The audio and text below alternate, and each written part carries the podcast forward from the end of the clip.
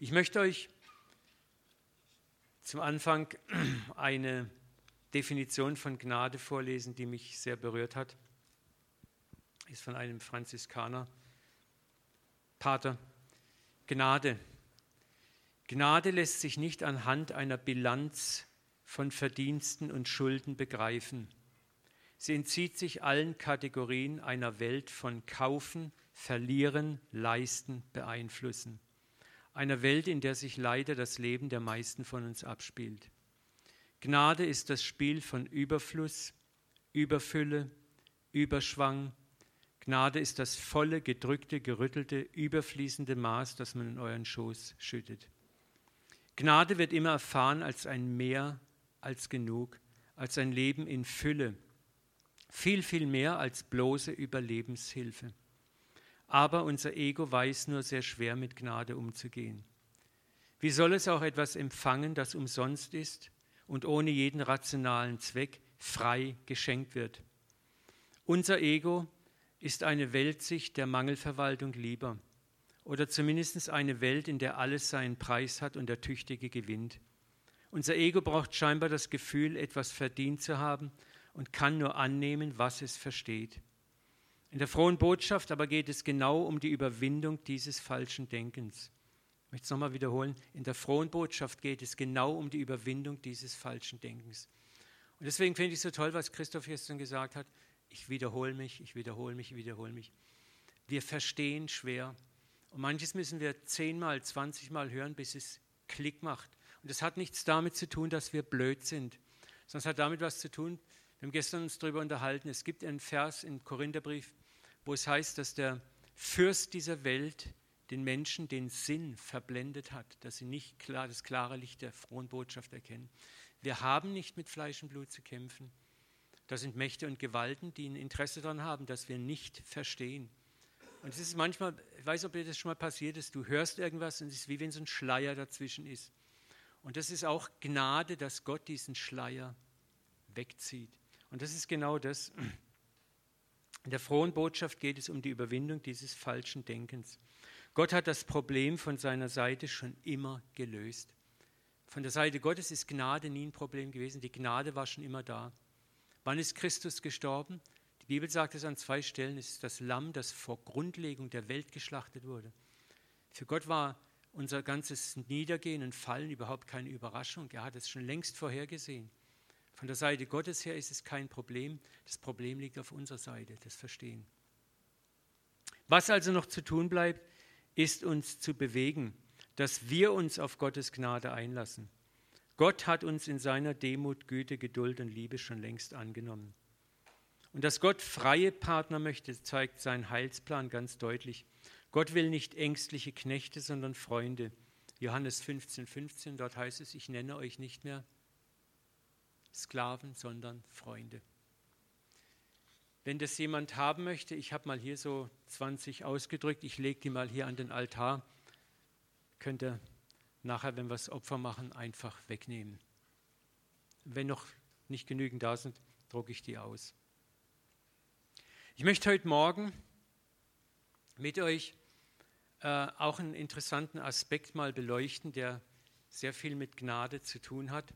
Und zwar ist das Thema Leben aus dem Gesetz oder aus der Beziehung. Woraus lebst du?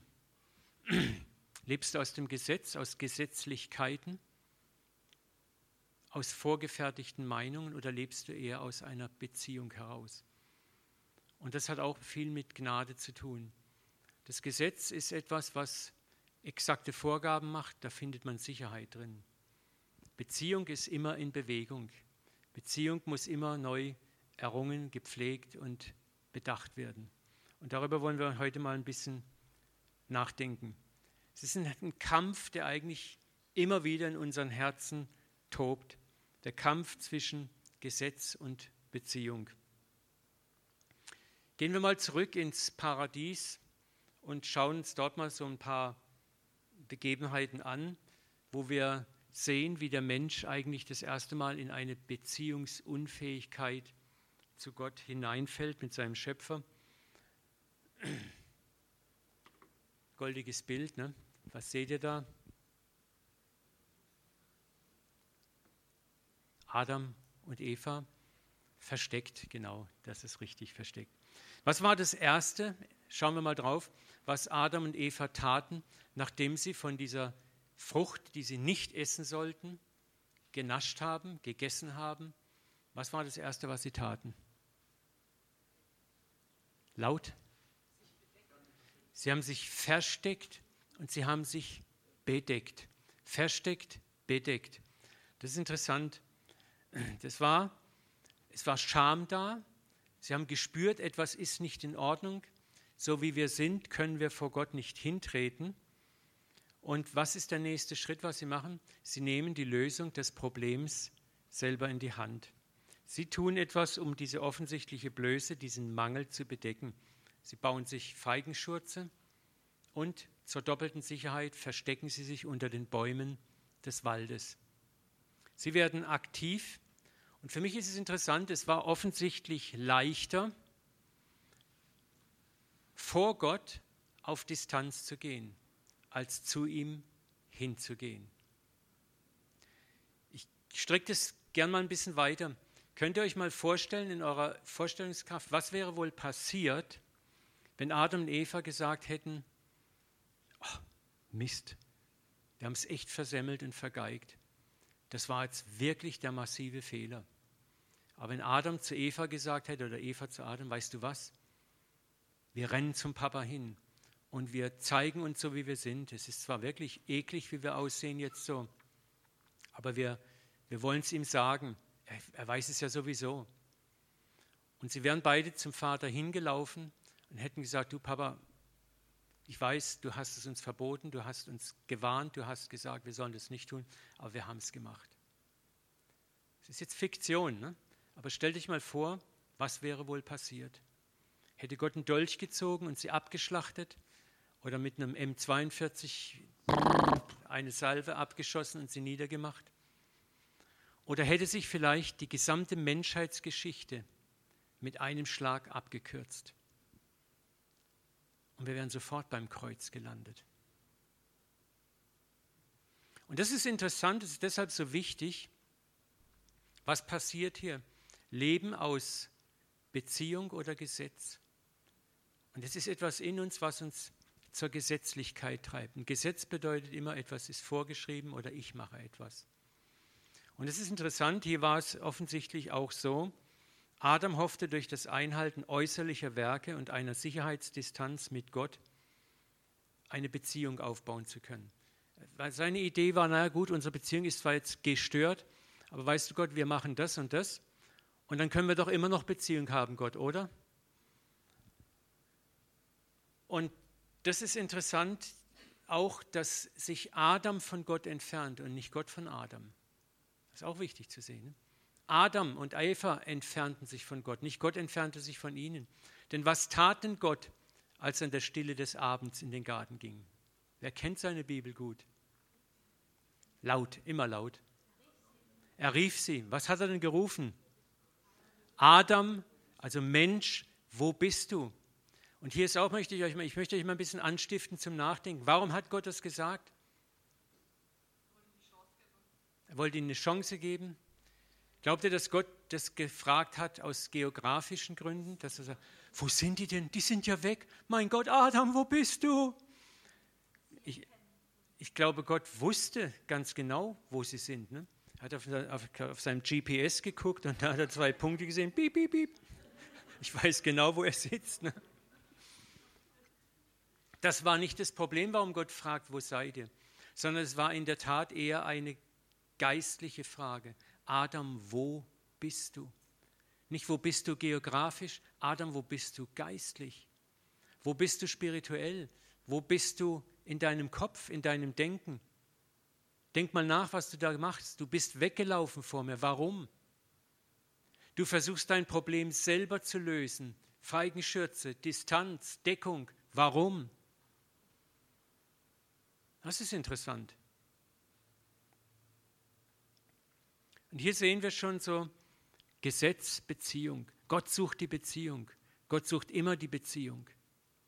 Gott ist immer der Aktive, der die Beziehung sucht. der uns auch in unserer Beziehungslosigkeit, da wo wir Fehler machen, lässt er uns nicht alleine. Er lässt Adam nicht alleine. Er ruft ihn.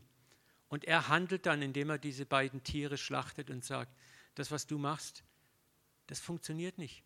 Nicht du wirst mir ein Haus bauen, ich werde dir ein Haus bauen. Aber merkt ihr was? Es ist leichter, in Gesetzlichkeiten, in Methoden, sich Gott zu nähern, als in der Beziehung. Es war leichter für Adam, eine erste Religion aufzubauen, ein religiöses System. Ich bedecke mich, ich verstecke mich und aus der Distanz, Gott, können wir doch Beziehung haben. Und Gott sagt, du, sorry, das ist nicht die Beziehung, die ich mir vorgestellt habe. Dafür habe ich dich nicht gemacht. Und Gott wird aktiv. Schauen wir eine zweite Situation an, die sich ein paar Jahrtausende später ähnlich offenbart. Da will Gott mit seinem ganzen erwählten Bundesvolk Israel in eine Beziehung treten. Und der Berg, heißt es, der, als das ganze Volk den Donner, die Flammen wahrnahm, das Dröhnen des Schoferhorns und den rauchenden Berg, da zitterte es vor Angst. Das Volk hielt sich in der Ferne, ist interessant, merkt ihr die Parallele? Das Volk hielt sich in der Ferne und sagte, Mose, rede du mit uns. Wir werden auf dich hören. Gott soll nicht mit uns reden, sonst müssten wir sterben. Das war schon interessant. Ich meine, niemand von uns weiß genau, wie war die Situation da, wie war diese, dieses Dröhnen, dieses Donnern, das Schoferhorn, all das. Aber ich glaube nicht, dass Gottes Intention war, sie abzuschrecken. Denn Mose stand ja dort. Und er ist ja nicht weggerannt. Er ist ja nicht vor Entsetzen abgehauen. Das Volk interessanterweise geht hier ebenfalls auf Distanz zu Gott und schaltet die Zwischeninstanz Mose ein. Rede du mit uns, Gott soll nicht mit uns reden. Für mich ist es interessant, dass dieses geistige, Muster, dieses geistige Muster sich bis heute in unseren geistlichen Gruppen fortgesetzt hat.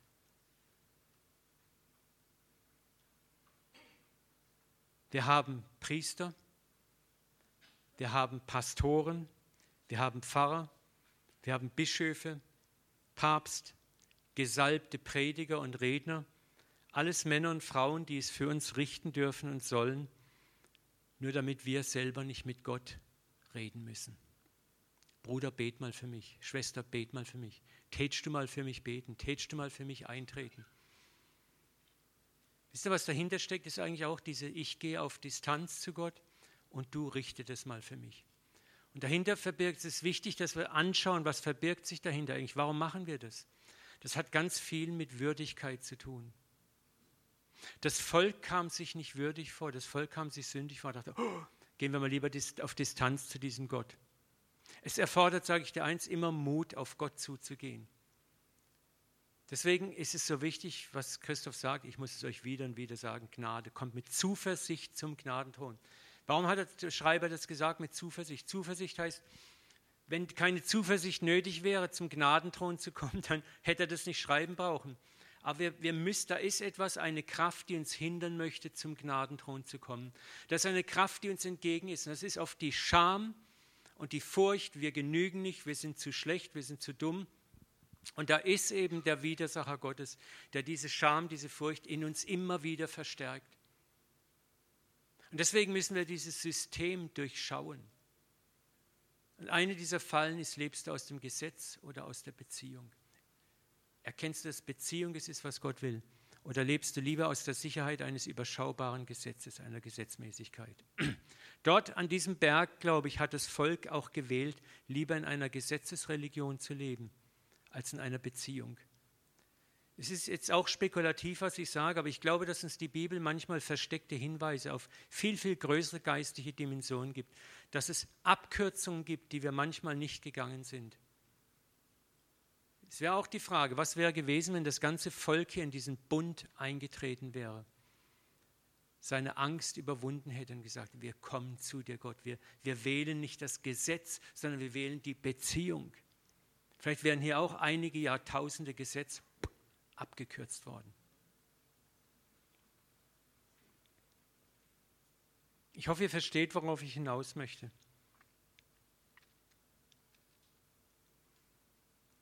Und, und bitte begreift es auch, auch heute ist es so aktuell. Ich denke, Gott hat natürlich Leiter gesetzt, Menschen begabt mit bestimmten Gaben, aber jeder von uns muss aufpassen, ob wir nicht immer in diese Falle hineintappen, wo wir sagen, ah Christoph, tätst du mal für mich richten, tätst du mal für mich beten. Oh, der Christoph kommt, dann wird alles gut. Ne? Es ist schon klar, da ist auch Gabe da und Gaben dürfen wir auch nutzen, aber ich hoffe, ihr versteht auch jetzt, was ich sagen möchte. Es ist so wichtig zu erkennen, der Papa hat, Gaben sind seine zweitbeste Lösung. Gabenträger sind immer seine zweitbeste Lösung. Das ist eine beste Lösung. Und die beste Lösung ist, dass er mit dir ganz persönlich in Beziehung, in Gemeinschaft treten möchte. Er sucht dich. Das ist das, was ich euch gestern vorgelesen habe, wo Jesus sagt, hey, nicht mehr ich bitte für euch, der Vater selbst hat euch lieb. Der Weg ist frei. Und das ist nicht ein Gott, der zornig und ärgerlich war und jetzt hat er durch den Tod seines Sohnes endlich, ah gut, sondern es ist ein Gott, der uns schon immer geliebt hat. So sehr hat Gott die Welt geliebt, dass er seinen einzig geborenen Sohn hergab. Gott hat diese Welt vorher geliebt, hat sie schon immer geliebt. Er liebte seine Schöpfung schon von jeher, immer. Und er hat eine Sehnsucht, eine unbeschreibliche Sehnsucht, mit dir und mit dir und mit dir und mit dir Gemeinschaft zu haben, ohne Zwischeninstanzen. Und deswegen kann jeder von euch zu diesem Thron der Gnade kommen und Heilung, finanzielle Versorgung, Eheversorgung, was wir gestern alles so Wunderbares gehört haben, abholen. Aber wir tun uns so schwer, weil wir immer wieder in die Würdigkeitsfalle hineindappen. Ich muss noch besser werden, ich muss das richten, ich muss das richten. Und weil ich nicht so gut bin, aber der Christoph, der lebt schon lange sündlos. Wenn der betet für mich, dann klappt's. Wisst ihr, und in seiner Gnade, in seinem Erbarmen willigt Gott auch ein. Aber es ist die zweitbeste Lösung. Und das andere, muss ich knallhart sagen, ist manchmal auch einfach geistige Faulheit. Es ist natürlich viel, viel einfacher zu sagen, hey Christoph, tätst du mal für mich beten und richt's für mich. Und ich schere mich einen Dreck um die Beziehung, weil ich einfach träge bin. Gott hasst dich nicht dafür, er hasst dich nicht. Aber es ist traurig.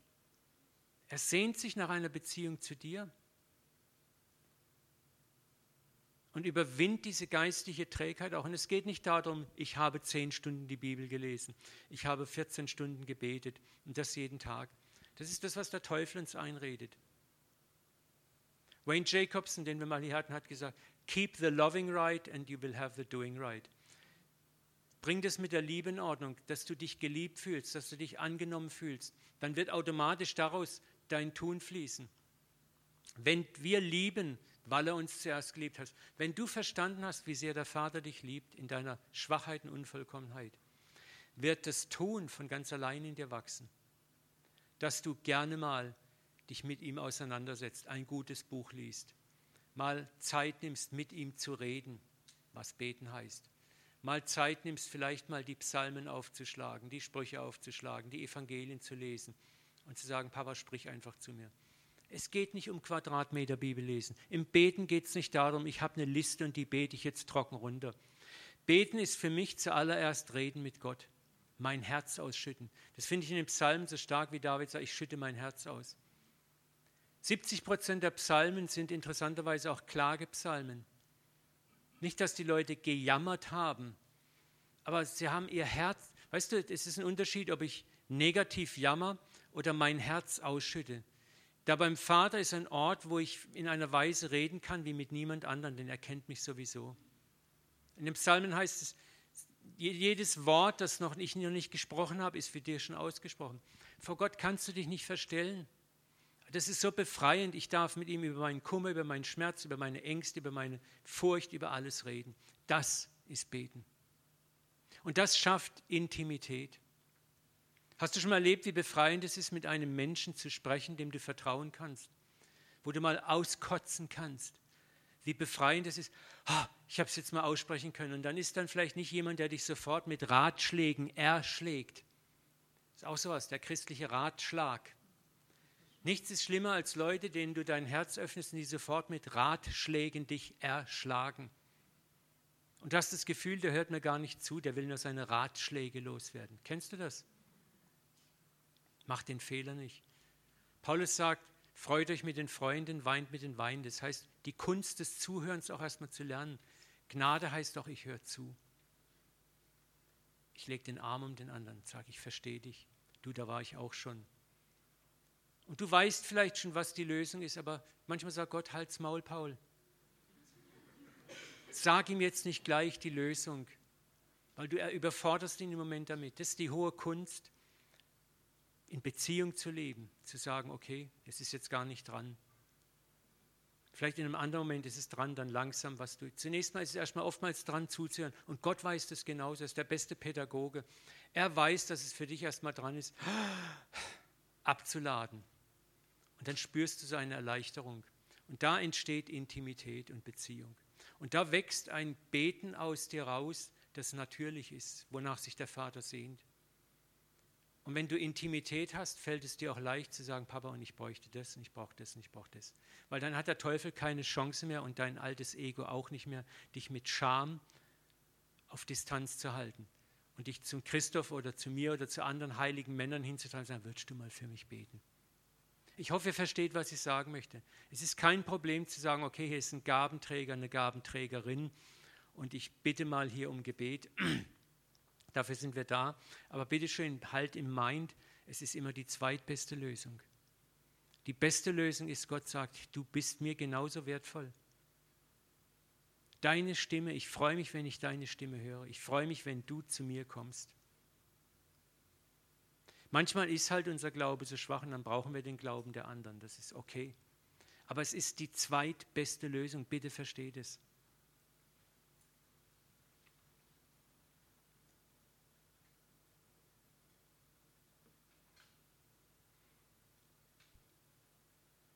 Und das ist die, diese große Not, die der Vater in uns sieht, diese selbstgewählte Distanz, die uns auf Distanz hält und in einer falschen Religiosität stehen lässt.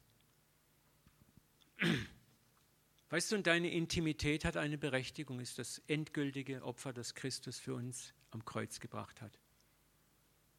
Und Gott hat nicht einfach nur seinen Sohn gesagt, Herr Jesus, mach du mal die Drecksarbeiten, ich sitze bequem auf meinem Thron und wende mich dann noch sogar von dir ab, sondern ich möchte euch 2. Korinther 5,19 vorlesen. Und es ist wichtig, dass wir das verstehen, dass wir ein trinitarisches Verständnis haben der Gottheit und was am Kreuz passiert ist. Denn Gott war in Christus. Gott war in Christus. Die ganze Fülle der Gottheit war in Christus und versöhnte die Welt mit sich selber und rechnete ihnen ihre Sünden nicht zu und hat unter uns aufgerichtet das Wort von der Versöhnung. Da war auch der Vater, da war der Heilige Geist und da war Jesus. Das ist für uns ganz schwer zu verstehen. Es ist ein Mysterium, die Trinität. Du hast keinen Gott, du hast keinen Heiligen Geist, du hast keinen Heiland, keinen Jesus, der distanziert ist. Sie sind immer bei dir, immer nahe, immer interessiert in dich. Und deswegen kannst du zu jeder Zeit mit Zuversicht zum Thron der Gnade laufen. Und lass dir diesen Zugang nicht verbauen in selbstgewählter Religiosität, in Gesetzlichkeit. Lebe aus Beziehung und nicht im Gesetz. Wir müssen uns nicht mehr besser machen, als wir sind. Unsere Schuld ist bezahlt. Wo wir hinfallen dürfen, deswegen habe ich gestern über das siebenmal, siebzig Mal gesprochen, dürfen wir immer wieder kommen. Der Vater weiß, dass du über manche Schwachheiten Jahre brauchst, bis sie erledigt sind. Ich sage es nochmal, Gott hat ein Interesse an dir, in Prozessen zu arbeiten und nicht an einer Treibhaustomate. Das ist so. Was schmeckt besser, Omas Gartentomate oder eine Treibhaustomate? Der Unterschied ist jedem von uns klar, der beides schon mal gegessen hat. Aber Omas Gartentomate wird mit viel Liebe, mit viel Geduld und Langmut gepflegt. Die Treibhaustomate wird mit allen Regeln der Kunst hochgepusht. Produktivität, wir brauchen schnell Masse. Und du kannst wählen, auch in deiner Beziehung, ob du eine Treibhaustomatenbeziehung zu Gott haben möchtest oder eine Liebesbeziehung. Und Liebesbeziehung braucht Zeit. Und Gott weiß, dass dein Wachstum Zeit braucht. Auch dein Wachstum aus Charakterschwächen heraus braucht Zeit. Gott hat kein Interesse daran, dass er dich über die Hindernisbahn des Glaubens peitscht. Und er hat jemand, der so tut, als ob. Ich habe immer wieder das Bild so vor mir, wie ein kleines Kind, was vor seinem Vater steht, hat die Hand auf dem Rücken und der Vater sagt, rauchst du? Das Kind sagt, nee. Und hinterm Kopf steigt so eine leichte Rauchfahne hoch. Ne? Und da hat es die Zigarette in der Hand. Und so spielen wir manchmal mit Gott Spielchen. Wir meinen, wir können es bis zu einem gewissen Grad heilig machen. Und Gott sieht doch alles. Warum nicht ehrlich sein zu ihm? Und da sind wir wieder bei dem Punkt, was wäre, wenn Adam und Eva gleich zu Gott gerannt wären? Anstatt ihre Zigarette hinterm Rücken zu halten, und das ist das Feigenblatt, und wo Gott sagt, ist was nicht in Ordnung? Nö, wieso? Und Gott sagt, was soll der Scheiß? Ich sehe doch alles. Und wir meinen wirklich, wir können Gott mit Religion austricksen.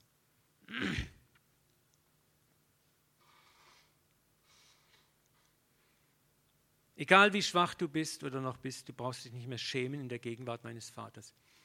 Du wirst Gott erkennen. Das, das Wort erkennen im Alten Testament ist dasselbe Wort, was mit sexueller Intimität, also auch dort verwendet wird. Es ist in beiden dasselbe. Ich finde es so krass, das ist dasselbe Wort. Und was, was ist bei sexueller Intimität? Beide Partner sind nackt und schämen sich nicht voreinander. Sie freuen sich aneinander. Und dann siehst du natürlich auch die Runzel, den Leberfleck und alles Mögliche. Aber es ist, die Liebe überwältigt dich. Und so ist es, so, so möchte Gott unsere Beziehung zwischen ihm und sich sehen. Er sagt, da soll keine Scham sein zwischen uns beiden. Wenn du vor mich hintrittst, ist es wie wenn du nackt bist. Und ich habe dich lieb. Und meine Liebe lässt sich über, lässt über alle Runzeln und Flecken hinwegschauen. Und wenn wir da mal angekommen sind, dann rennen wir immer zum Thron der Gnade und können immer abholen. Dann spielt unser Runzel, unsere Flecken, unsere Falten, das spielt keine Rolle mehr. Das ist bezahlt. Wir wissen, unser Vater, unser Heiland, unser Jesus sieht uns bereits vom Ende her. Der das gute Werk in dir angefangen hat, der wird es auch vollenden. Und wir lernen durch Hinfallen, Aufstehen, Hinfallen, Aufstehen. Und das fordert eben dieses tiefe Verständnis, was Gnade und Annahme ist. Nochmal, Hebräer 13,9, lasst euch nicht durch mancherlei fremde Lehre umtreiben, denn es ist ein köstliches Ding. Ich finde es so toll, es ist köstlich, appetitanregend, dass das Herz fest wird, welches geschieht durch Gnade. Dein Herz wird fest und sicher durch Gnade, durch Gnade, durch Gnade, durch, indem du Gnade auch immer wieder erfährst.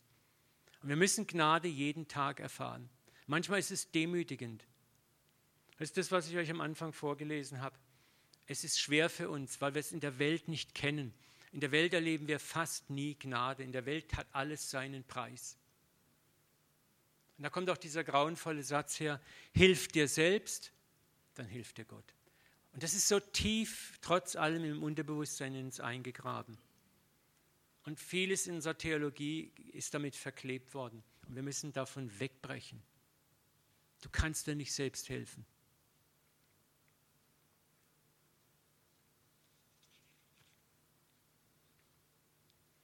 Gnade ist umkämpft. Der Apostel Paulus konnte wie kein anderer ein Lied davon singen. Wo immer hinkam und Gemeinden gründete, tauchten Jahre später die Lehrer des Gesetzes auf, um die Gläubigen wieder unter das Joch des Gesetzes zu bringen. Und das junge Christentum, wenn man mal es genau betrachtet, war damals schon in, ein, in, ein, in einer Art Zweiteilung, nämlich in Christen, die wirklich an die Gnade glaubten, an das Evangelium und an solche, die aus einem Mix aus Gesetz und Gnade glaubten. Es tobte in der jungen Gemeinde auch eine Art Krieg. Wie weit ist das Gesetz noch zu halten? Das ging hoch her, Speisegebote, dies und das. Zwischen den Zeilen kann man das wunderbar erkennen. Und es war keine einfache Zeit. Lesen wir mal zwei Verse. Galater 2, 4 bis 5. Denn da etliche falsche Brüder sich eingedrängt hatten und nebeneingeschlichen waren, unsere Freiheit auszukundschaften, die wir haben in Christus Jesus, dass sie uns gefangen nehmen. Das ist interessant, welche Freiheit wollten sie auskundschaften? Es war die Freiheit von diesem Leben aus dem Gesetz, aus Gesetzlichkeiten, um uns wieder gefangen zu nehmen. Wichen wir denselben nicht eine Stunde, ihnen untertan zu sein, auf dass die Wahrheit der frohen Botschaft bei euch bestünde. Was ist die frohe Botschaft? Es ist getan, es ist vollbracht. So wie du bist, darfst du kommen. Da ist Gnade da. Gnade heißt, du kannst sie dir nicht verdienen. Du musst nicht erst dies und dies und dies tun, die Hühnerleiter der Leistung hochsteigen, bis du würdig bist. Und das war ein Evangelium voller Gesetzlichkeit kontra einem Evangelium der puren, reinen Gnade. Und dieser Krieg hat damals schon getobt. Und der Teufel weiß ganz genau, dass wenn Menschen da durchbrechen in die Gnade, dann, dann hat er ausgespielt. Wir schenken ihm kein Ohr mehr dann. Petrus war sogar mit involviert, der große Apostel. Als Petrus nach Antiochien kam, widerstand ich ihm ins Angesicht, sagt Paulus, denn er war angeklagt. Bevor nämlich etliche von Jakobus kamen, aß er mit den Heiden. Da ging es auch um das Gesetz, dürfen wir mit den Heiden zusammen an einem Tisch sitzen essen. Die Juden sagten, du verunreinigst dich, wenn du das machst. Merkt ihr was? Das waren ja nicht Juden, das waren Judenchristen. Und Jakobus gehörte mit zu dieser Fraktion, die sich mehr im Gesetz bewegte als in der Gnade bewegte. Da war, da war ein Kampf, da war ein Ringen. Und Petrus war zwischendrin hin und her gerissen. Ich mag Petrus so sehr, weil er ein Mann ist, der unterwegs ist. Auf der einen Seite hat er den Mut, er war immer einer, der mutig war. Er der Erste, der aus dem Boot raus ist, wo die anderen elf gedacht haben, bleib mal lieber im Boot. Ne? Er war derjenige, der dem Diener das Ohr abgeschlagen hatte. Er war halt für Jesus. Er hat sich getraut, in den Hof des hohen Priesters mit reinzugehen, wo er dann schließlich Jesus verriet. Dreimal. Er war immer vorne dran. Und er war auch da vorne dran, hat gesagt, ich esse mit den Heiden. Aber tief in seinem Herzen war er immer noch auch gefangen, ist das wirklich richtig, was ich mache? Und da sitzt er und auf einmal kriegt er auf seinem iPhone eine SMS, Achtung, Jakobus kommt. Ich stelle mir das dann so vor, er schürzt und sagt, oh, mein Magen, mir ist so schlecht. Und Barnabas guckt ihn an und kriegt dieselbe SMS, mir auch. Und beide rennen raus. Ne? Dummerweise war im Verteiler auch Paulus. Und sagt, ach so ein Spiel spielen die hier. Ne? Und er konfrontiert sie dann. Wisst ihr, wir dürfen das auch nicht verächtlich sehen. Das ist einfach dieser Kampf, dieses Hin- und Hergerissen sein. Es ist nicht einfach. Neuer Wein muss in neue Schläuche. Alter Wein kann in alten Schläuchen bleiben. Wenn du neuen Wein in alte Schläuche tust, platzen die. Und das ist das, was hier was diese Gemeinde erlebt hat. Das Evangelium war ein radikal neuer Wein. Jesus sagt, du brauchst neue Denkkultur, neue Denkmuster, um das fassen zu können. Und das ist immer schwer, es ist immer ein Kampf. Und wir sehen, dass hier tobt dieser Kampf. Und es ist immer einfacher im Gesetz sein. Es war, es war einfacher zu sagen, halt mal, pass auf, hier ist die Linie, schwarz-weiß, Heiden, Juden, Christen. Linie. Alles klar? Ja, toll, brauche ich nichts denken, ist alles klar. Ich habe meine zwei Haken, die ich setzen muss, gut ist. Aber das andere erfordert ein Nachdenken. Ja, wer ist nun wirklich drinnen, wer ist draußen? Das kannst du noch nicht mehr so einfach feststellen. Und davor haben wir Angst.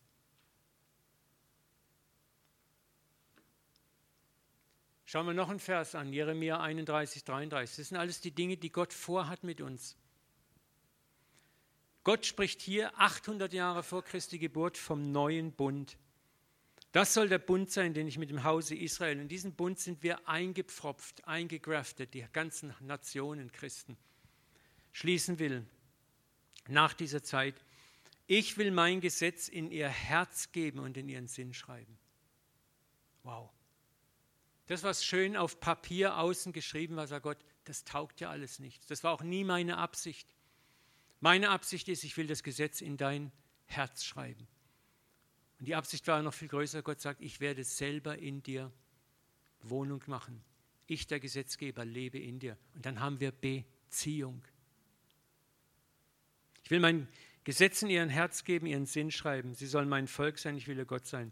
Jetzt pass mal auf. Und es wird keiner den anderen, noch ein Bruder den anderen lehren und sagen, erkenne den Herrn sondern sie sollen mich alle erkennen, beide, klein und groß, spricht der Herr. Denn ich will ihre Missetat vergeben, ihre Sünden nie mehr gedenken. Das ist so ein, ein gigantischer Vers. Gott sagt, ich will mein Gesetz in dein Herz schreiben. Und es kommt eine Zeit, wo wir uns einander auch gar nicht mehr belehren müssen. Im Grunde genommen ist das, was wir machen hier, ist immer noch zweite Klasse. Was Gott vorhat, ist, sagt er, hey, ich lebe selber in dir und ich möchte dich selber belehren. Ich möchte dein Lehrer sein. Und das funktioniert in dem Maße, wie du Intimität mit Gott hast, wo du sagst, ich suche meine eigene Beziehung zu Gott. Ich grabe meinen eigenen Graben. Und jeder von euch hat die Fähigkeit.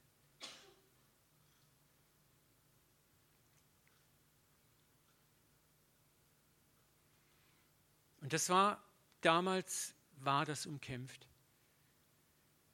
Am Schluss in einem Timotheusbrief sagt Paulus, in der Landschaft Asien haben mich alle verlassen.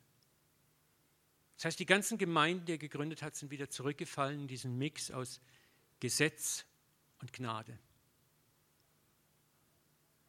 Und ich möchte es auch nicht negativ richten, aber das ist, es ist für uns Menschen einfacher, einfacher im Gesetz zu leben als unter der Gnade. Und ich werde auch erklären, warum das so ist. Aber es ist einfacher im Gesetz zu leben als unter der Gnade.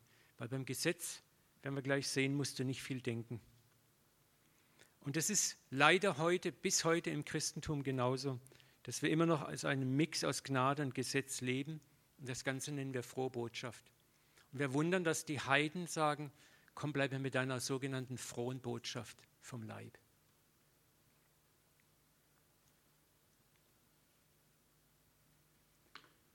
Schau dir mal diese Folie genau an. Erste Frage, was ist es, das uns Menschen offensichtlich lieber in die Arme des Gesetzes treibt, als in die Arme der Gnade und der Beziehung? Was ist es? Und die einfache Antwort ist die, ich muss nichts denken. Ich muss keine intensive Beziehung mit dem Gesetzgeber pflegen. Wenn ich meinen Zettel habe mit zehn Verhaltensregeln, dann brauche ich mit dem, der diesen Zettel geschrieben hat, keine Beziehung. Er hat mir seine Botschaft hinterlassen, er kann gehen. Ich muss hier nur noch meine, meine Liste abhaken. Und das ist einfacher. Es ist viel einfacher. Wir Menschen lieben es einfach. Wir mögen nicht gerne denken, wir mögen nicht gerne entscheiden, wir mögen nicht gerne unser Herz befragen. Es ist einfacher zu sagen, hier hast du eine Liste, hier ist unsere unsere zehn Punkte. Ah, alles klar, das kann ich verstehen, da kann ich mitmachen. Wenn ich die zehn Punkte ab habe, dann habe ich es geschafft. Ja, alles klar, super, toll. So mag ich das. Knackig, einfach, zackig. Es ist einfach zu sagen, gib mir zehn Regeln, die ich einhalten soll. Ich interpretiere die Regeln dann auch interessanterweise so, dass sie zu mir passen. Deswegen musste Jesus zum Beispiel sagen, wenn du, du bist ein Mörder schon, wenn du jemand anderen böse anfluchst.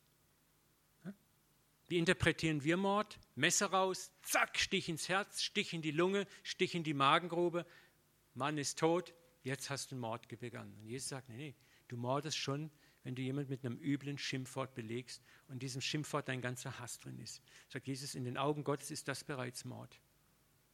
Und das geht in eine Tiefe des Gesetzes hinein, die kannst du gar nicht aufschreiben. So, wir, das ist ja das Krasse, ne? Gott gibt Gesetze und wir interpretieren die Gesetze dann ja auch. Wir legen sie aus, wir machen Theologie daraus und zwar so, wie es uns passt. Und es ist auf der anderen Seite dann noch so, dass ich dann oft meine Gesetze als Maßstab benütze, um diesen Maßstab bei anderen anzulegen. Nicht mal bei mir, sondern, sag mal, Christoph, passt das? Na, okay, du bist noch einigermaßen im, im Limit. Ne? Du nicht mehr. Und dann richten wir Gesetz. Auf der anderen Seite ist es viel komplizierter zu sagen, auszuleben, was Jesus gesagt hat. Er hat gesagt, der Sohn kann nichts aus sich selber tun. Also mich erschreckt das, ne? wenn ich mich mit dieser ganzen Konsequenz dieses Satzes auseinandersetze. Jesus sagt, der Sohn kann nichts aus sich selber tun, sondern nur tun, was er den Vater tun sieht. Und ich denke, was Jesus? Das bedeutet, dass du eigentlich immer wieder den Papa gefragt hast, was ist jetzt dran, was ist jetzt dran, was ist jetzt dran. Und dann denke ich, oh, das ist kompliziert. Aber das bedeutet in Beziehung leben. Und ich weiß mittlerweile, spüre es auch, Beziehung ist nicht kompliziert. Es ist, wenn du dich geübt hast drin, es wird immer herrlich, es wird ganz natürlich. Es ist manchmal sogar, wenn du in einer Unterhaltung bist, lernst du langsam was soll ich jetzt sagen? So ein kurzes Innehalten, wo du manchmal spürst, wie der Geist Gottes sagt, stopp, sag es nicht, sag so rum. Und du kommst immer mehr unter die Führung des Heiligen Geistes. Der Vater kann sich mehr und mehr durch dich mitteilen. Und gleichzeitig ist es nicht so, dass du ein Roboter wirst. Wenn Gott Roboter gewollt hätte, hätte die gleich so bauen können, sondern es ist, es ist wie etwas, etwas in dir, es freut sich dann, weil du sagst, ach, ja, genau, das ist es. Du merkst plötzlich, wo du vielleicht ein ärgerliches Wort sagen möchtest und du, Gott hilft dir es nicht zu sagen, du sagst stattdessen ein gutes Wort und tust vielleicht zwei, drei Tage später Früchte daraus ernten. Und du sagst, Gott, hey, das hätte ich nie hingekriegt. Das ist sowas von genial. Ich will mehr davon, ich will mehr davon, ich will mehr davon. Und wir werden so transformiert in das Bild Gottes mehr und mehr und mehr. Und das geschieht durch Beziehung und nicht durch Gesetz. Darum heißt es, lass dich nicht durch fremde Lehren umtreiben. Es ist Freude, wenn das Herz fest wird. Was geschieht durch Gnade?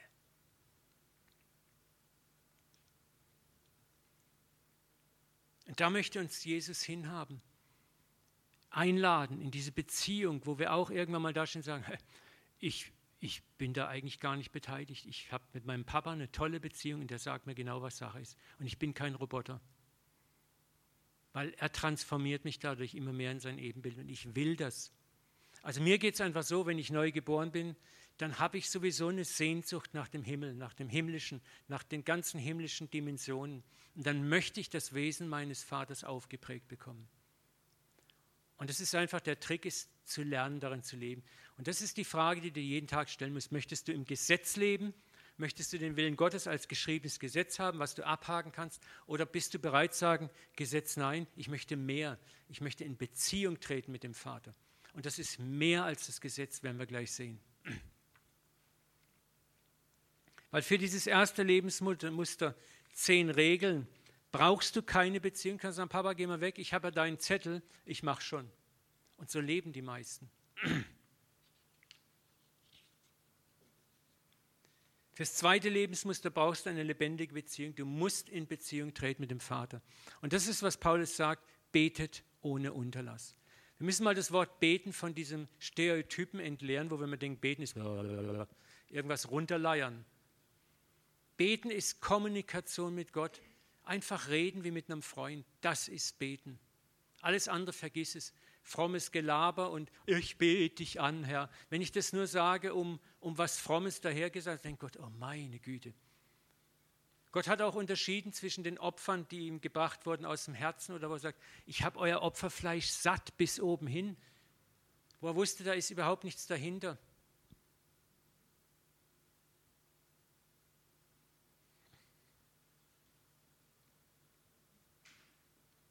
Jesus lebt dieses Leben nicht im Gesetz zu leben, sondern in der Beziehung zu leben, beispielhaft für uns aus. Und ich möchte euch ein, zwei Beispiele zeigen. Das ist das erste Beispiel. Er geht mit seinen Jüngern und einer Gruppe auch von Pharisäern und Schriftgelehrten, da haben ja allerlei Leute, sind ihm ja nachgelaufen, durch so ein Feld, es ist Schabbat, und die Jünger haben Hunger und sie reißen einfach Ehren aus zerreiben die zwischen den Händen und machen Popcorn draus. Ne? Also essen dann ein bisschen Korn. Und das sind die Jungs von der anderen Partei. Ne? Die haben immer ihr dickes Buch unterm Arm. Und da ist das die Sektion Sabbat. Und was soll man tun am Sabbat? Am Sabbat steht ganz klar, nicht Erntearbeit betreiben. Da müssen wir überlegen, was in den Köpfen abging schon die mussten also mal genau zuschauen, was die Jungs machen. Dann mussten sie zu einem Entschluss kommen. Das, was die machen, ist eigentlich streng dem Gesetz nach Erntearbeit. Erntearbeit darf man nach dem Gesetz nicht tun. Herr Jesus, ich weiß was, guck mal, was die da machen. Im Grunde genommen ist es infantil, es ist kindisch. So benehmen sich Kinder auch. Hey, guck mal, was der da macht. Ich mach's nicht. Jetzt kriege ich ein Pünktchen, aber ein Sternchen. Ne? Und Sie schauen in ihr selbst interpretiertes Gesetzesbuch rein. Die Pharisäer, sie kommen nicht auf die Idee, Gott zu fragen, was ist denn da los, sondern was steht in unserem Buchstabengesetz? Mhm. Ah ja, okay, ja, also könnte schon sagen, das ist Erntearbeit. Das ist verboten. Streng genommen müssten wir dich steinigen. Was macht Jesus?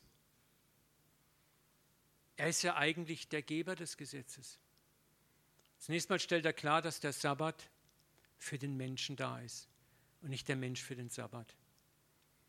Das ist schon mal ein, eine unglaubliche Weisheitslehre. So viele Gesetze, wir glauben eher, dass die Gesetze dazu da sind, dass wir sie erfüllen müssen, um Gott einen Gefallen zu tun. Und Gott sagt, nee, nee, ich habe bestimmte Gesetze eigentlich nur getan, damit sie euch dienen. Nicht ihr sollt den Gesetzen dienen, das Gesetz soll euch dienen. Wir drehen alles immer rum.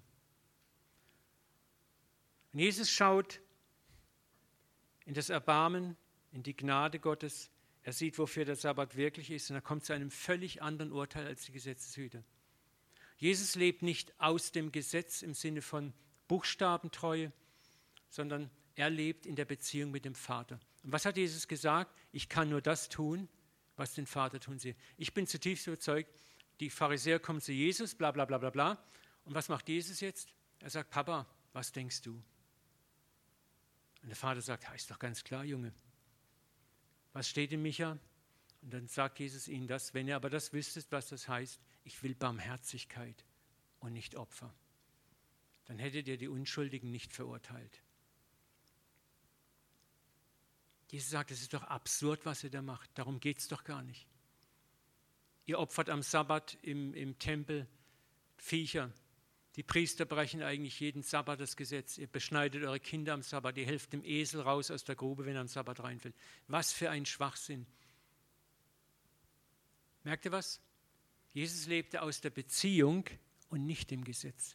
Und die Frage ist, wo lebst du draus? Lebst du aus der Beziehung im Alltag oder aus irgendwelchen Gesetzen, Gesetzen deiner Gemeinde, Gesetzen deiner eigenen Gesetzlichkeit oder irgendwelchen Geboten. Bist du in der Lage, du siehst ein Verhalten im ersten Moment, stößt dir das auf, zu sagen, ich schaue dahinter.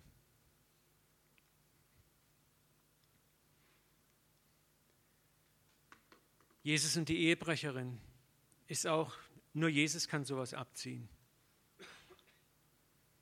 Da wird eine Frau im Ehebruch erwischt da gibt es gar nichts zu deuten, die hat die Ehe gebrochen. Da können wir rumdiskutieren, ob die verführt wurde dazu oder bla bla bla. Sie hat die Ehe gebrochen. Das war klar. Und nach dem Gesetz gab es hier nur eine einzige Sache zu tun. Nach dem Gesetz steinigen. Die Leute hatten die Steine schon in der Hand. Aber es ist interessant, auch Jesus folgt hier nicht blindlings dem Buchstaben des Gesetzes. Auch hier glaube ich, fragt er den Vater, ich kann nichts tun, sondern das, was den Vater tun. Sie, Vater, was ist dran? Wie siehst du das? Und er kommt wiederum zu einem verblüffenden, völlig anderen Ergebnis. Fast salomonischer Weisheit. Ne? Er konfrontiert die Leute nun mit ihrem eigenen Versagen. Er hat ja da, das heißt ja, er schrieb was in den Sand. Ne? Jetzt kommt wieder meine Interpretation. Ich glaube, dass er zum Beispiel vielleicht, vielleicht die Namen der Freundinnen einige dieser Männer, die Steine in den Händen hatten, in den Sand geschrieben hat. Ne? Und die haben gesagt,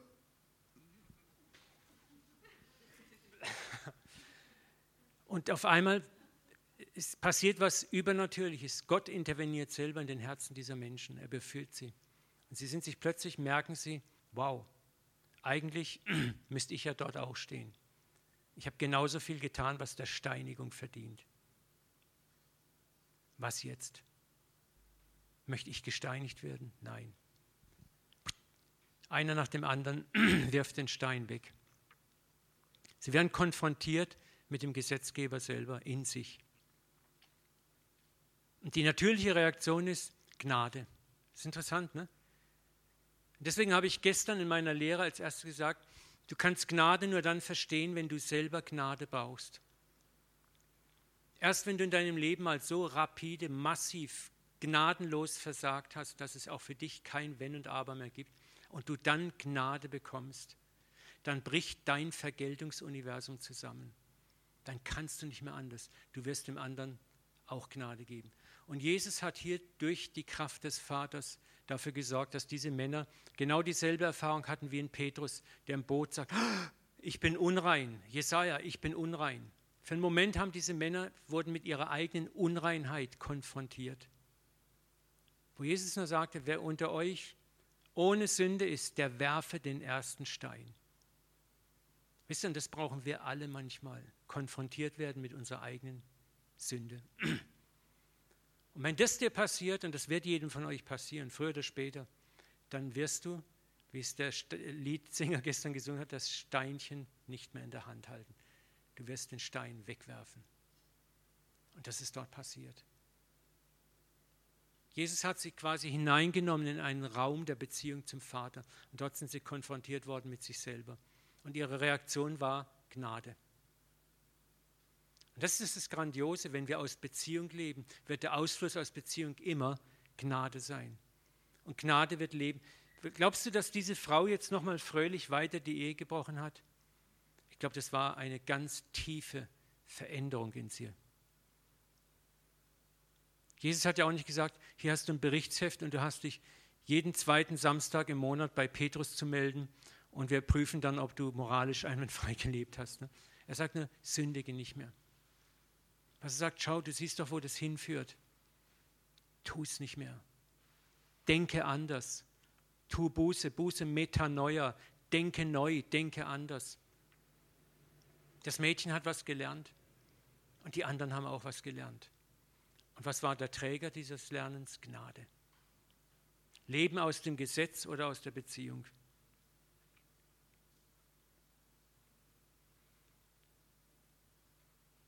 Wir sehen, Gesetze, die wir uns machen und wenn wir ihnen nachhängen, hindern uns oft daran nachzudenken, was steckt denn hinter dem Verhalten des Betreffenden. Wir sehen dann oft nur das negative Verhalten, haben unser Gesetz, richten, urteilen und Fall erledigt. Madame de Stael, eine ganz bekannte Autorin im letzten Jahrhundert, hat mal geschrieben, alles verstehen heißt alles vergeben. Alles verstehen heißt alles vergeben.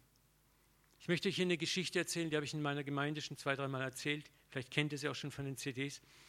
Stephen R. Covey ist ein bekannter Management-Buchautor, hat es geschrieben. Er ist auch Verhaltenstrainer. Er sagt, er war eines Tages in der U-Bahn in New York, ist gefahren, es war früher Morgen.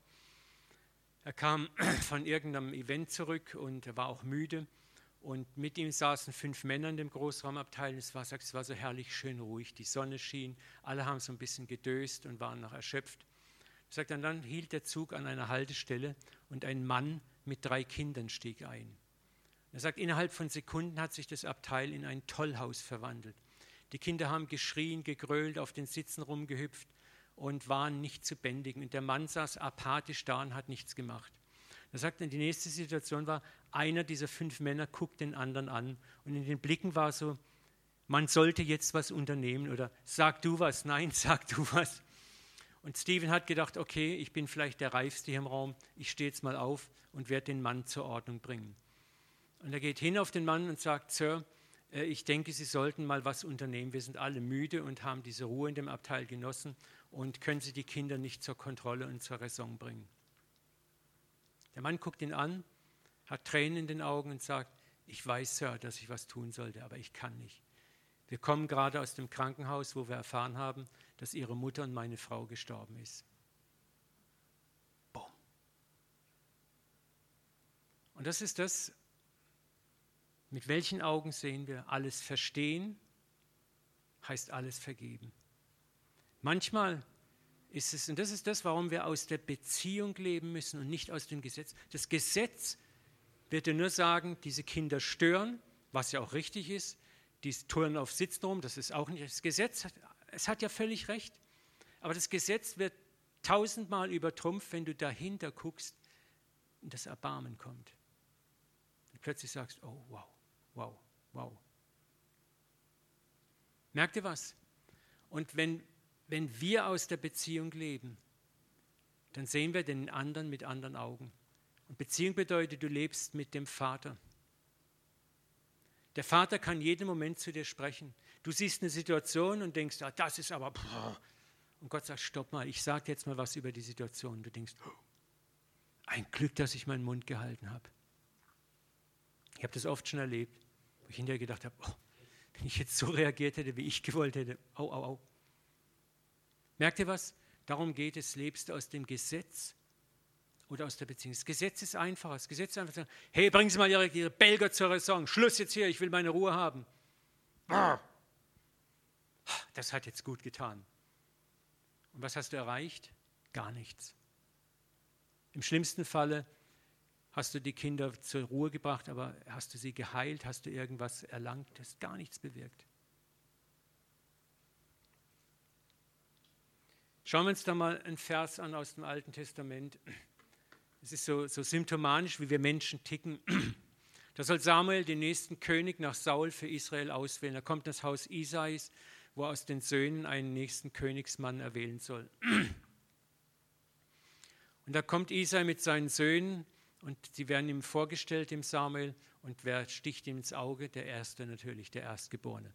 Es wurde immer der Erstgeborene erwählt, immer der Älteste erwählt, ist ja ganz klar. Und der Mensch, der sah klasse aus. Muskulös, groß, hohe Stirn, kühner Blick, kämpferisches Auftreten. Das ist der nächste König. Ne? Also was Samuel sah, sind die Äußerlichkeiten.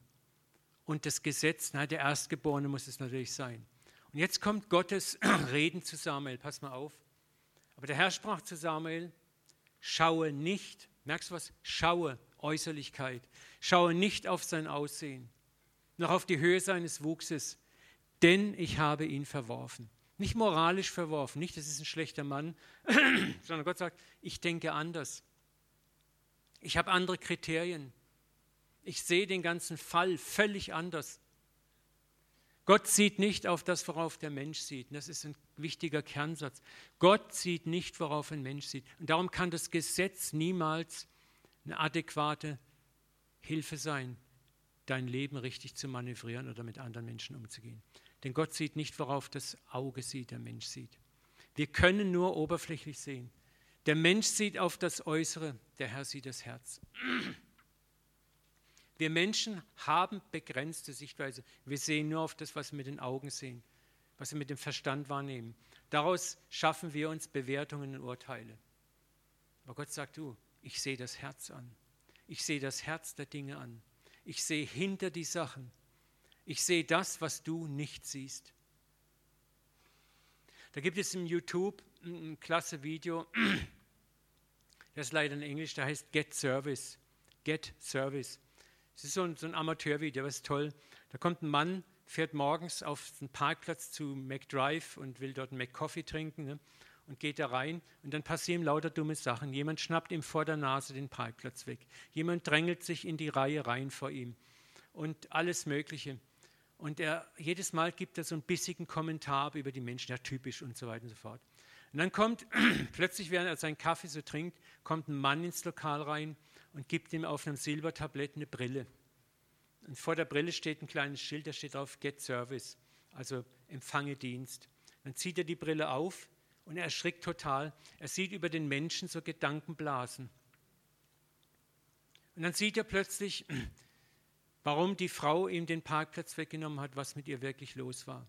Er sieht plötzlich, wo der eine ihm sich in die Reihe gedrängelt hat, was mit ihm los war. Er sieht plötzlich ganz andere Muster.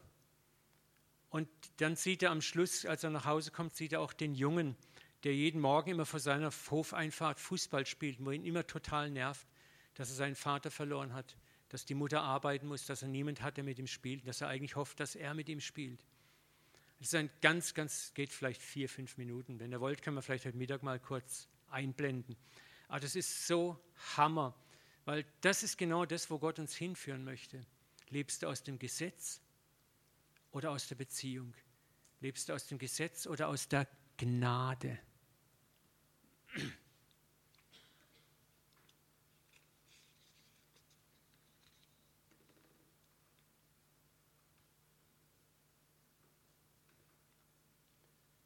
Schauen wir nochmal diesen Vers in Hesekiel an. Das ist der Paralleltext zu Jeremia.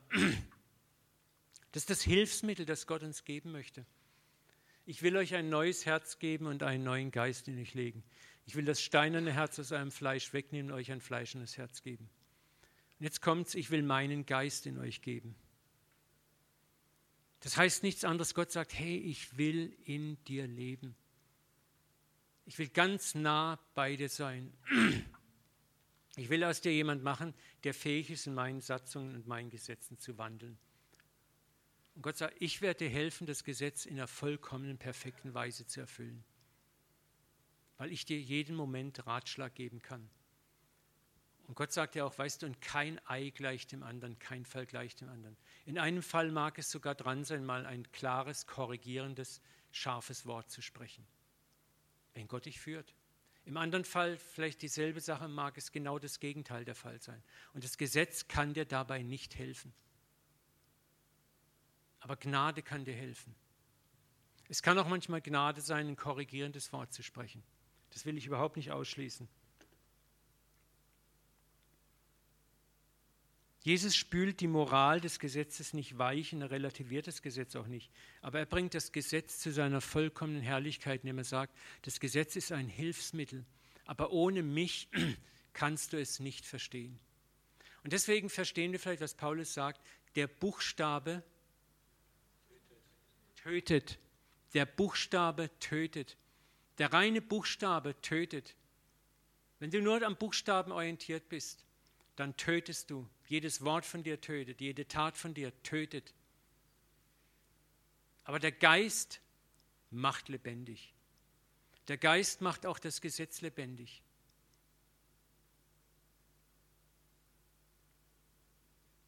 Ja, wenn du ein Gesetz hast, wie es am Sabbat Ehrenraufen, der Geist macht es lebendig. Ehebruch, der Geist macht es lebendig. Und du brauchst den Geist Gottes, um Gnade zu finden.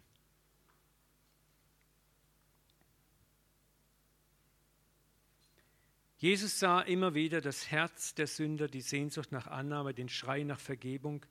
Und er sah auch, dass es bei vielen einfach Geduld und Erbarmen brauchte, damit sie frei würden, wirklich frei würden.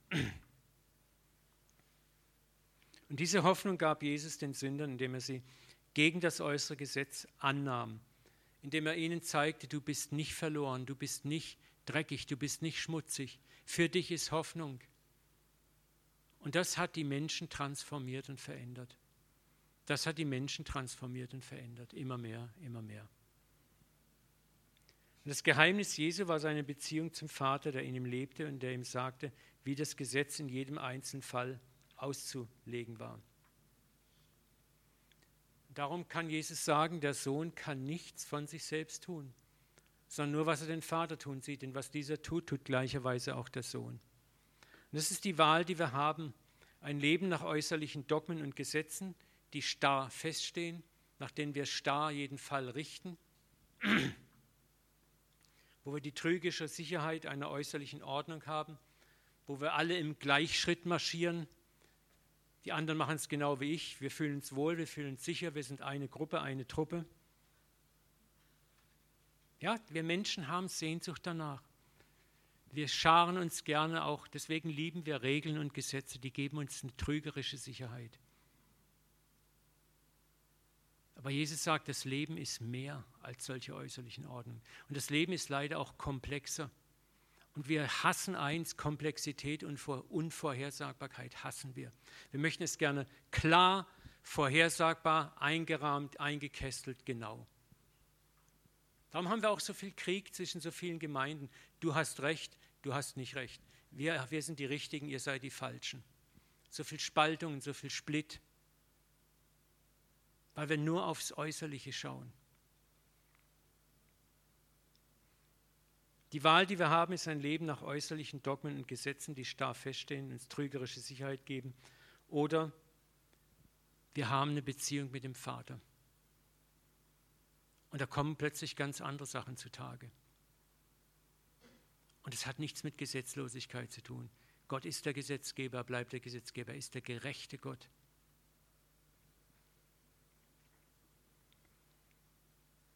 Und das ist das, was Jesus sagt. Schau mal, die andere, gehen wir noch in die andere Richtung rein. Ähm, Jesus sagt ganz klar, auch der Gesetzgeber in dir wird dir auch das Gegenteil sagen. Nicht nur, was du, wo du Gnade haben sollst, sondern wird dir auch in, in der Sünde zeigen, wo du dabei bist zu sündigen. Ich habe es vorhin schon gehabt vom Ehebruch. Ich habe es vorhin gehabt vom schon schlimme Worte jemand zu sagen. Christoph hat gestern gesagt, dass diese Gnade versäumen, wenn ich anfange, schlecht über andere zu reden, dauernd richten, dauernd urteilen, dann fällt das auf mich zurück. Und Jesus warnt uns davor. Wenn er sagt, richtet nicht, damit ihr nicht gerichtet werdet, da ist einfach, da ist immer ein Feedback. Das Reich Gottes ist kausal, Ursache, Wirkung, Kreislauf. Du gibst das in den Kreislauf rein, es kommt zurück. Das ist auch das, ich hasse es manchmal, muss ich ehrlich sagen, mit dem Opfer. Es ist so missbraucht worden, diese ganzen Verse, weil viele, muss man auch sagen, denen geht es nur ums Geld. Das ist nicht richtig. Aber es ist trotzdem eine Wahrheit. Viele Christen leben auch in einer gewissen Enge, weil sie geizig sind, auch mit dem Geld. Ja? Das muss man auch mal sagen. Aber es ist für uns Pastoren, also für mich, mir fällt es oft schwer, zum Opfer was zu sagen, weil ich immer zweigeteilt bin. Auf der einen Seite möchte ich nichts sagen, weil ich nicht den Eindruck erwecken will, mir geht es ja nur ums Geld. Und auf der anderen Seite ist aber gerade das Geld ist uns so wichtig. Das Geld ist uns ganz, ganz wichtig und das weiß Gott. Und deswegen legt er da auch die Hand drauf und sagt, mach dich unabhängig vom Geld. Weißt du, der Zehnte ist nicht einfach nur eine blöde Regel oder wo, man, wo Gott sagt, ah, das ist Gesetz, ja, das ist Gesetz, sondern es ist etwas, es tut weh, das wegzugeben. Es spürt, es, wir haben das über Jahrzehnte immer gemacht und haben uns gesteigert darin. Aber wir, haben, wir konnten sagen, wir haben noch nie Mangel gehabt. Noch nie. Es ist nicht so, dass es eins zu eins rauskommt. Ich gebe heute das und morgen ziehe ich es auf einer anderen Schublade raus. Das meine ich gar nicht. Aber wenn ich mein Leben über den großen Zeitraum betrachte, muss ich sagen, ich war immer überversorgt. Das, was Christoph gesagt hat, kann ich nur unterstreichen gestern. Ich habe auch meinen Job verlassen und war gut bezahlt. Und habe auch gesagt, Gott, ich will nicht in gesicherter Armut leben. Aber das ist auch etwas, was, das ist ein Kreislauf, geben und nehmen. Und bei den Finanzen merkst du es auch ganz schnell. Und wenn wir meinen, wir werfen da mal irgendwo einen Euro rein und haben unsere Schuldigkeit getan, dann leben wir aus dem Gesetz. Ich erfülle das Gesetz, ich, ich mache jetzt was. Ich habe halt was gemacht. Ne? Aber daran hat Gott kein Interesse. Gott hat ein Interesse, wo du sagst, lieferst du dich aus. Hast du Mut, aufs Wasser zu gehen? Wir haben auch in Phasen, wo wir als Gemeinde wirklich am Rand standen, haben wir Gelder weggegeben auch. Und das ist manchmal das, wo einem extrem schwer fällt, aber wo du sagst, wow, da merkst du mal, wie Gott dann reinkommt und zurückgibt.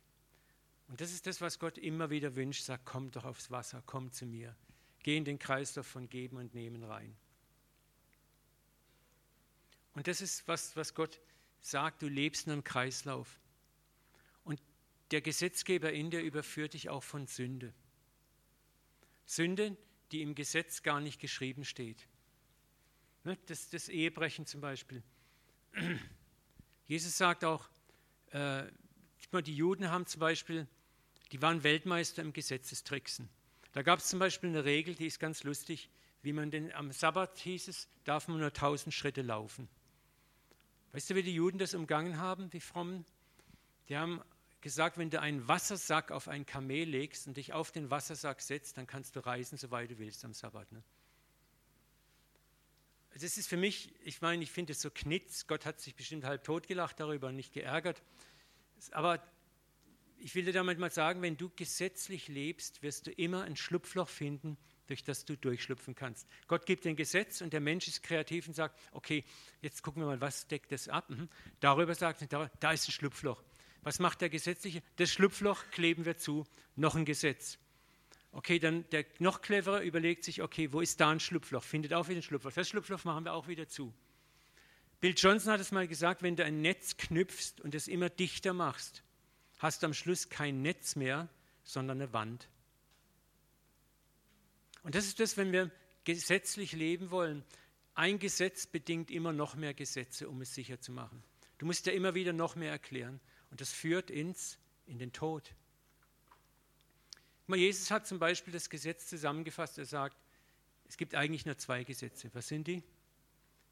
Liebe den Herrn von ganzem Herzen und deinen Nächsten wie dich selbst. Darin hängt das ganze Gesetz und die Propheten. Wir brauchen nicht mehr. Wenn du Gott wirklich liebst, wirst du vieles überhaupt nicht machen.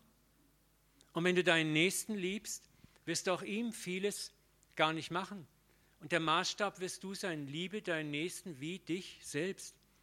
Wenn ich jetzt was vorhabe, dem Christoph was zu geben oder nicht zu geben oder anzutun, dann ist der einzige Maßstab, den ich mir eigentlich stellen muss, sagen, möchte ich das, was ich jetzt ihm mache, ihm sage, ihm tue, möchte ich, dass mir das getan wird. So simpel, so clever. Und wenn du sagst, nee, also eigentlich wollte ich nicht, dass das mit mir gemacht wird, dann hast du schon die Antwort Gottes und sagen, dann tu es doch ihm auch nicht an. Versteht ihr, was ich sagen möchte? Und darum, wenn du den Gesetzgeber in dir hast, überführt er dich auch von der Sünde. Du hast was vor und Gott sagt, halt, stopp mal, überleg mal. Möchtest du, dass so wie du das jetzt tust, dir auch getan wird? Nö, möchte ich nicht. Willst du es immer noch tun? Nee, Papa, wie kann ich es richtig machen? Mach so, alles klar. Er bewahrt uns auch vor der Sünde vor Sünden, die vielleicht nicht mal in irgendeinem Gesetz stehen. Gedankensünden, andere sind, wo er sagt, ganz leise kommt rein und sagt, hey, pass mal auf, guck, mal, guck dir mal den Gedanken an, denkst du, dass der richtig ist? Und er kommt nicht anklagend, er kommt nicht besserwisserisch, Schulmeister mit der Keule, er kommt liebevoll, überführt uns, konfrontiert uns. Und er stellt vielleicht genau diese Frage, möchtest du, dass dir das getan wird? Was du nicht willst, dass man dir tut, das füge keinem anderen zu. Es ist so einfach. Lebst du im Gesetz oder in der Beziehung? Wir sind keine gesetzlosen Anarchisten, wenn wir in der Beziehung leben. Im Gegenteil. Das ist das, was Jesus sagt. Ich bin nicht gekommen, das Gesetz aufzulösen. Ich richte es auf zu seiner ganzen Schönheit, zu seiner ganzen Fülle, zu seiner ganzen Herrlichkeit, so wie Gott sich das Gesetz eigentlich gedacht hat. Gesetz und Gnade gehören zusammen.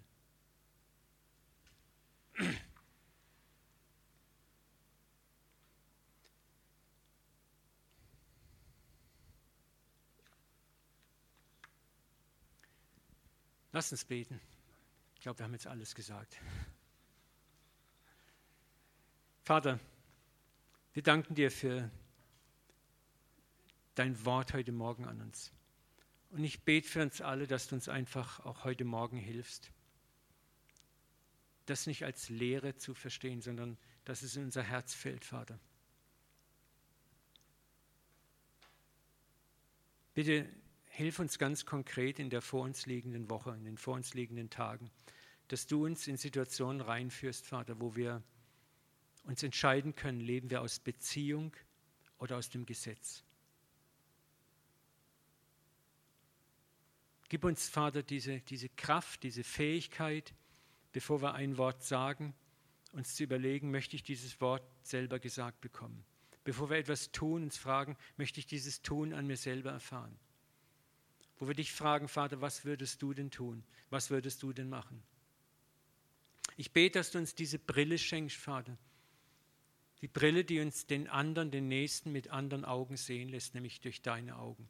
Du hast in den Psalmen versprochen, ich will dich mit meinen Augen leiten. Ich will dir den Weg zeigen, den du gehen sollst. Vater, das erbeten wir heute Morgen, dass wir immer mehr in Beziehung mit dir leben dass wir uns durch deine Augen leiten lassen, in dem, was wir sagen, was wir tun, wie wir unterwegs sind. Vater, und lass uns auch erkennen, du bist uns schon längst zugewandt. Du sehnst dich so sehr nach einer engen Herzensbeziehung zu uns. Du möchtest uns dein Wesen aufdrücken, aufpressen, in Liebe, in Gnade, in Erbarmen. Danke, dass du uns, aus uns keine Roboter machst, sondern Menschen, die dir aus Freiwilligkeit, aus richtiger Liebe nachfolgen. Vater, ich bete, dass du aus uns Menschen der Gnade machst, aus denen Gnade zu anderen Menschen hinfließt, die auch wieder zu Gnadenmenschen werden. Lass von unserem Leib Ströme lebendigen Wassers fließen. Wasser, das andere, die durstig sind, drängt. Wie du gesagt hast, kommt her zu mir alle, die ihr durstig seid. Danke, dass wir hineingenommen sind in deinen Leib, in deinen Dienst, dass wir deine Arme, deine Beine, deine Augen, deine Münder sind auf dieser Erde. Wir sind dein Leib. Wir dürfen an deiner Stelle genauso agieren. Du hast uns versprochen, ihr werdet dieselben und größere Dinge tun. Vater, und ich danke dir, dass da, wo wir aus Beziehung leben, uns Zeichen und Wunder folgen werden. Dass du dein Wort bestätigen wirst durch die mitfolgenden Zeichen und Wunder da wo Liebe herrscht, wo Güte herrscht, wo Erbarmen herrscht. Und danke, dass, dass dein Erbarmen über Gericht triumphiert hat. dass dein Erbarmen am Schluss siegt, dass die Liebe gewinnt am Ende, Menschen überwindet. Vater, ich bete, dass wir das auch erkennen, dass wo wir vielleicht mit Nachbarn, mit Menschen in unserem Beziehungsumfeld einfach Schwierigkeiten haben, wie wir merken, wie unser Verhalten, wenn wir es ändern, diese Menschen sich verändern, wie ganze Situationen transformiert werden, wie Herrlichkeit fließt, Vater. Und wir merken, dass Gnade geben ein völlig anderes Lebenskonzept ist. Ich bete, dass du jetzt dein Wort versiegelst. Ich segne auch jetzt unser Essen, Vater, dass wir gute Gemeinschaft bei Tisch haben, miteinander haben dürfen und segne auch den Rest des Tages, der vor uns liegt, Vater, dass wir noch tief hineingeführt werden in dein Gnadenwerk. In Jesu Namen beten wir. Amen.